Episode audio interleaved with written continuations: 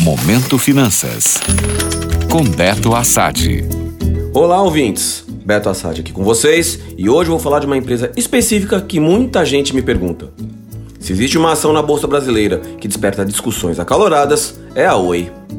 Seja aqueles que defendem o potencial de valorização das ações, seja outro grupo que só vê o caminho para o abismo como o único destino possível para a empresa, o engajamento é grande.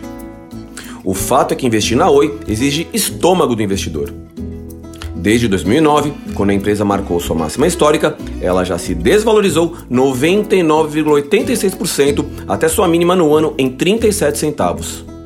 A empresa não consegue negociar acima de um real desde fevereiro deste ano, o que já fez a B3 enviar um ofício à empresa questionando uma solução. A Bolsa Brasileira estabelece regras para inibir a negociação das chamadas penny stocks, que são as ações negociadas na casa dos centavos. Mas a principal pergunta que muito novato não faz é por que o papel está valendo tão pouco.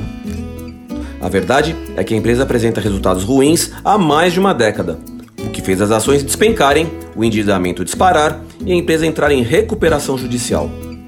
Durante seu processo de RJ, a empresa se desfez da maioria de seus ativos de telefonia na busca de equilibrar seu caixa. Os mais otimistas acreditam que esse é o ponto de virada da empresa. Os pessimistas continuam com a ideia de que a companhia não tem mais jeito. E o que eu penso?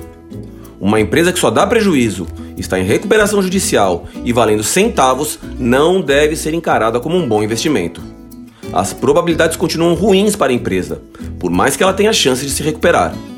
Assim, quem quer colocar dinheiro nesse ativo deve ter em mente o grande risco envolvido e assim dimensionar a quantidade de capital que deseja apostar.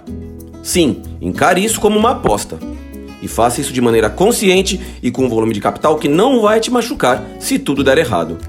Não crie uma fantasia de que ela será a sua galinha dos ovos de ouro. Gostou? Para saber mais sobre mercado financeiro, acesse meu Instagram, beto.assad. Até a próxima!